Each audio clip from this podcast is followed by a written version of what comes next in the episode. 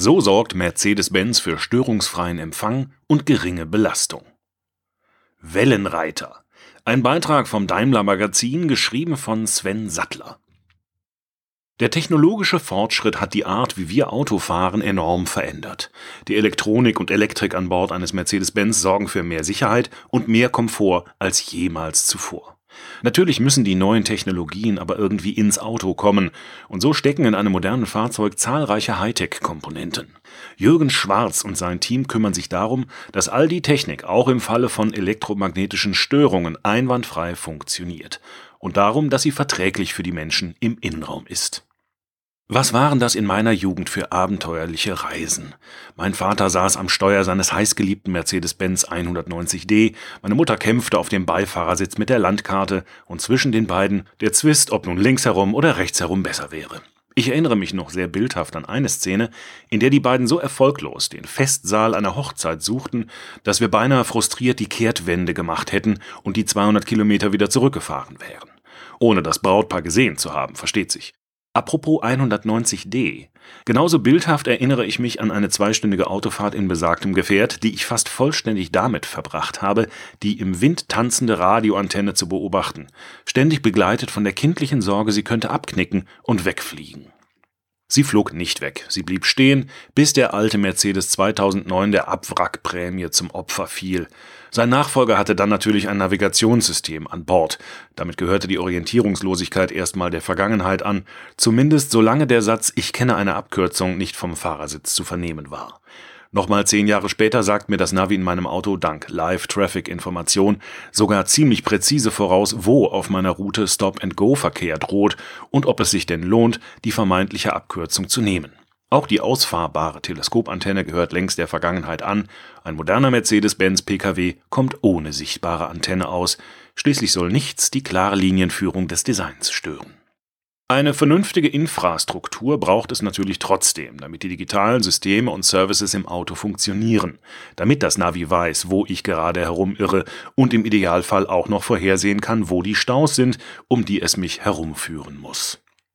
Die Kunden wollen heute selbstverständlich Mobilfunk, Bluetooth oder WLAN im Innenraum. Dafür brauchen wir viele verschiedene Sendefrequenzen, auf denen sich die einzelnen Funksignale nicht in die Quere kommen. Und die Leute wissen oft nicht, wie viele Antennen sie in ihren Fahrzeugen durch die Gegend fahren, sagt Jürgen Schwarz. Der 55 Jahre alte Elektrotechnikingenieur kennt die Antwort natürlich. In einem modernen Mercedes können um die 20 Antennen verbaut sein. Man sieht sie nicht, aber sie sind da.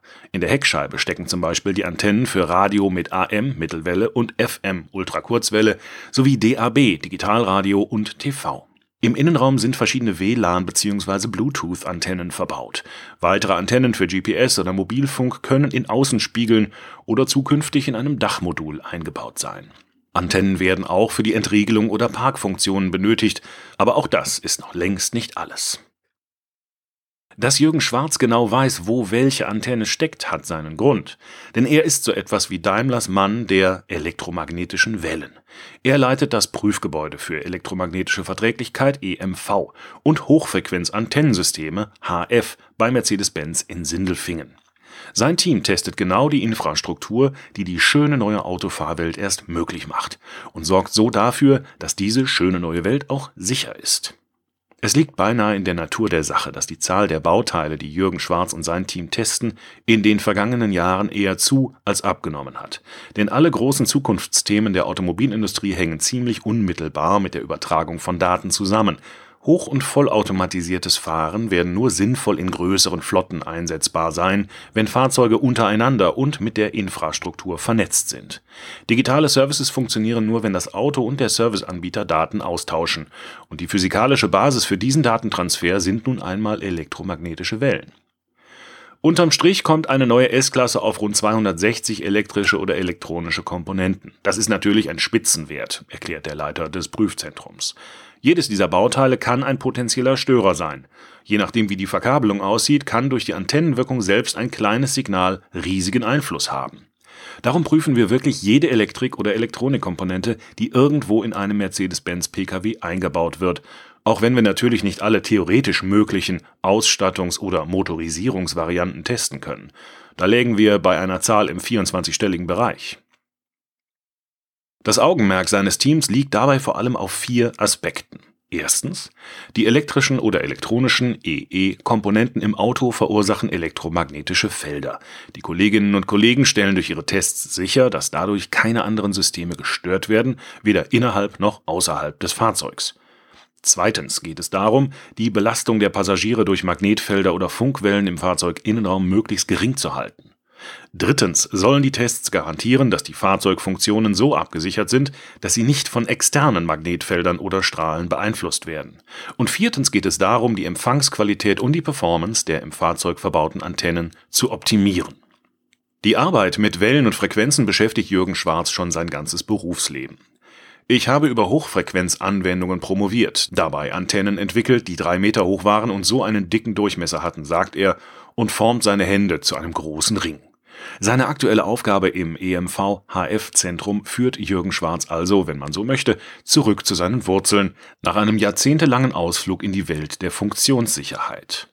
Mit der Absicherung von komplexen Funktionen, unter anderem bei einem Forschungsfahrzeug auf SL-Basis, das nicht mit Lenkrad und Pedalen, sondern mit einem Joystick gesteuert wurde, hatte Daimler den jungen Ingenieur 1995 in die Entwicklungsabteilung gelotst 2008 wurde er Abteilungsleiter für Funktionssicherheit und EE-Prozesse. In dieser Funktion war er auch Vorsitzender eines internationalen Normungsgremiums, bestehend aus 140 Experten aus 15 Ländern. Sie entwickelten die ISO-Norm 26262, die Regelungen für sicherheitsrelevante elektronische und elektrische Systeme in Kraftfahrzeugen enthält. Er würde das so nie sagen, aber in jedem Auto, das irgendwo auf der Welt gebaut wird, steckt auch ein bisschen Jürgen Schwarz. Seit 2017 leitet er nun das EMV HF Prüfzentrum, wobei er sich in den ersten beiden Jahren weniger mit Antennen, Fahrzeugen und Funkwellen beschäftigte, sondern eher mit Baustatik und Architektur. Denn erst im Herbst 2016 war die Entscheidung gefallen, den Entwicklungsstandort Sindelfingen um ein solches Zentrum zu erweitern. So war der Elektrotechnikingenieur mit seinem Amtsantritt auch irgendwie zum Bauherrn geworden und zum regelmäßigen Träger eines Baustellenhelms. Etwas mehr als zwei Jahre später sitzt er ohne Helm und Warnweste im Verwaltungstrakt des neuen Gebäudes mit der Hausnummer 2004. Es ist fast unübersehbar, wenn man auf der Kalverstraße am Werk vorbeifährt. Unsichtbar ist freilich, was sich in seinem Inneren befindet. Drei Hallen für EMV-Prüfungen sowie eine besonders große Halle, in der die Hochfrequenz-Antennenmessungen durchgeführt werden. Für Außenstehende wäre im Übrigen auch nicht messbar, was sich im Inneren des Gebäudes so abspielt, denn die Hallen sind vollständig metallisch abgeschirmt. So dringt kein Signal nach draußen, und so können auch keine Signale von außen die Messungen stören. Wir haben während der Bauphase dann auch die ein oder andere Herausforderung erlebt, die gar nichts mit unserem Kerngeschäft zu tun hatte, erinnert sich Jürgen Schwarz.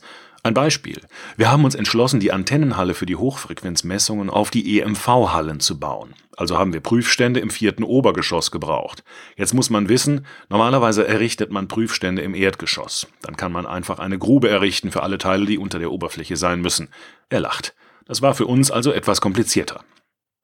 Ach ja, natürlich liefen die regulären Messungen weiter, während der Neubau entstand, an zwei bereits existierenden Prüfständen am Standort Sindelfingen sowie in angemieteten EMV-Hallen außerhalb des Werkgeländes. Das war eine Spitzenleistung des gesamten Teams, lobt Jürgen Schwarz. Im Betrieb sind die Hallen des neuen Prüfzentrums seit Juli 2019. Und wer zum ersten Mal durchläuft, kann erahnen, warum sich all der Aufwand gelohnt hat warum das Team mit gutem Gefühl viele Stunden und viel Herzblut in seine neue Heimat investiert hat. Besonders stolz sind die Kolleginnen und Kollegen auf eine Halle, für die die deutsche Sprache streng genommen nur einen sehr sperrigen Fachbegriff kennt, Modenverwirbelungskammer.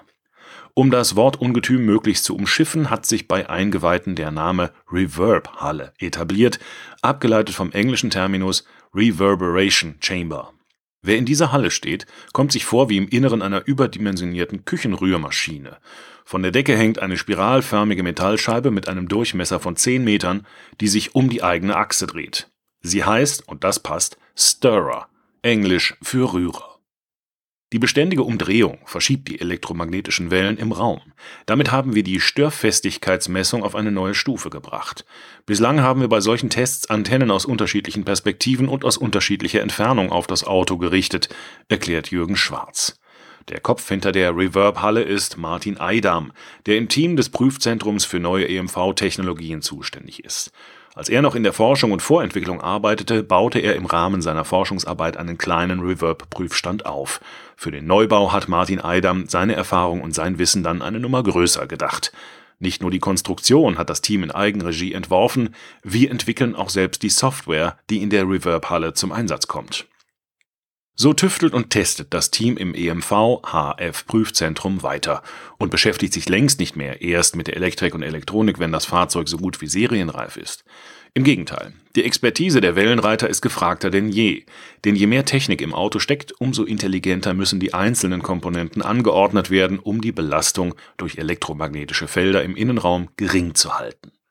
An sich ist das ja kein Problem, sagt Jürgen Schwarz. Das Magnetfeld eines geraden Leiters ist Stromstärke durch 2Pi mal Radius. Wir können also schon sehr viel bewirken, wenn wir den Abstand der Komponente vom Innenraum vergrößern. Mit jedem Zentimeter mehr nimmt die Feldstärke deutlich ab. Sollte das nicht praktikabel sein, kennt der erfahrene Elektrotechniker natürlich noch eine zweite Möglichkeit. Alternativ können wir natürlich auch mit der Stromrichtung arbeiten. Wir führen die Ströme im Fahrzeug so, dass sich die entstehenden Magnetfelder neutralisieren. Welche der beiden Varianten am Ende auch Mittel der Wahl ist, fest steht, die entstehenden elektromagnetischen Felder müssen frühzeitig mitgedacht werden, zu einem Zeitpunkt, zu dem das Auto noch nicht aus Stahl und Gummi besteht, sondern nur aus Konstruktionsdaten. Unser Team ist inzwischen von Anfang an in den Fahrzeugentwicklungsprozess eingebunden. Wir haben also schon in der digitalen Phase ein Auge darauf, dass das neue Modell so konstruiert wird, dass Magnetfelder im Innenraum durch eine entsprechende Leitungsführung möglichst gering gehalten werden. Diese Bewertung ist inzwischen Teil der Qualitätsmeilensteine auf dem Weg zum Serienprodukt, sagt Jürgen Schwarz. Aber nicht nur deshalb kann er gewiss sein, dass sein Team auch in Zukunft eine entscheidende Rolle in der Produktentstehung spielen wird. Dafür gibt es nämlich noch einen weiteren triftigen Grund. Dessen Name Elektromobilität. Jürgen Schwarz denkt nach. Dann sagt er, die Aufgaben, die da auf uns zukommen, sind natürlich enorm. Schon allein, weil wir im Vergleich zum klassischen Verbrennungsmotor sehr leistungsstarke Elektrokomponenten im Antriebsstrang haben. Das neue EMV HF Prüfzentrum ist bereit dafür, genauso wie die Experten, die dort arbeiten. Denn sie arbeiten im Auftrag der Sicherheit. Und sie wissen, wenn Autofahren heute mehr ist, als am Lenkrad kurbeln und den Beifahrer die Landkarte lesen zu lassen, dann muss Sicherheit in dieser schönen neuen Autowelt so viel mehr sein als Dreipunktgurt und. Sven Sattler denkt auch jenseits seines Jobs manchmal darüber nach, wie neue Technologien unser Verhalten und unsere Gesellschaft verändern. Er findet den Gedanken beruhigend, dass bei Mercedes sehr verantwortungsvoll mit neuen Technologien umgegangen wird. Dieser Beitrag wurde eingelesen von Frank Lindner, Sprecher bei Narando.